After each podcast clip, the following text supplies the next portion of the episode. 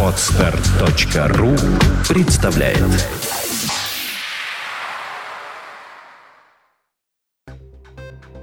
Здравствуйте, уважаемые слушатели! Редакция сайта бухгалтерия.ру подготовила для вас обзор самых обсуждаемых новостей недели с 4 по 10 марта. По новой форме расчетов РСВ-1 компаниям, возможно, придется отчитываться уже за первый квартал 2013 года в подготовленной форме, как и в прежние пять разделов. Однако изменились их нумерация и название. Основные же изменения в отчетности связаны с появлением двух разделов, которые должны будут заполнять компании с вредными и опасными условиями труда. Все подробности по новым формам отчетности в ПФР можно найти на сайте бухгалтерия.ру. Книги учета доходов и расходов при УСН не нужно заверять в налоговой инспекции. Это официально подтверждает ФНС России и Минфин. Напомним, что с 1 января 2013 года применяется новая форма книги учета доходов и расходов для организаций и предпринимателей на УСН, а также форма книги для предпринимателей на патентной системе налогообложения. Минфин назвал, какие сведения о предпринимателях, компаниях и фермерских хозяйствах будут опубликованы в интернете. В частности, по организациям можно будет получить такие сведения, как полное и сокращенное наименование, адрес, ОГРН, сведения об учредителях.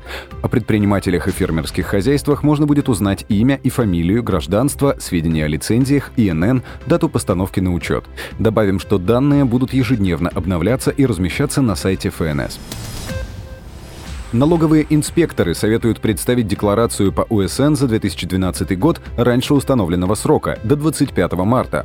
Напомним, что организации на упрощенке должны представить декларацию по УСН за 2012 год не позднее 31 марта. Такой же срок установлен и для уплаты налога, рассчитанного по итогам прошлого года.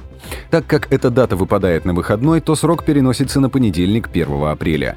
И тем не менее, налоговики рекомендуют сдать декларацию за 2012 год до 25 марта.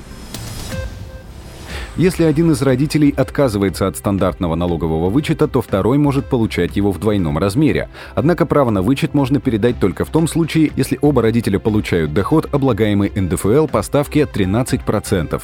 Если у одного из родителей нет налогооблагаемого заработка, то он не вправе отказаться от вычета в пользу другого или передать ему право на вычет. С 1 марта отменена регистрация договора купли-продажи жилья, договора купли-продажи предприятия как имущественного комплекса, договора дарения недвижимости и договора ренты. Государственной регистрации подлежит только переход права на отчуждаемый объект недвижимости. Таким образом, при заключении этих договоров госпошлину нужно платить лишь только за государственную регистрацию права. Немного криминальной хроники. Сотни владельцев пластиковых карт Сбербанка России потеряли более 50 миллионов рублей в Нижнем Новгороде и Москве. Клиенты банка пострадали от действий группы, в которых были сотрудники самого банка, считает следствие. В отношении троих участников группы было возбуждено уголовное дело по факту мошенничества. Основную часть похищенных денег Сбербанк уже вернул пострадавшим. Остальным ущерб возместят после проведения дополнительных проверок. На этом мы заканчиваем обзор важных событий за неделю. Самые актуальные новости вы всегда сможете найти на сайте бухгалтерия.ру. Спасибо, что вы были с нами. Слушайте нас через неделю.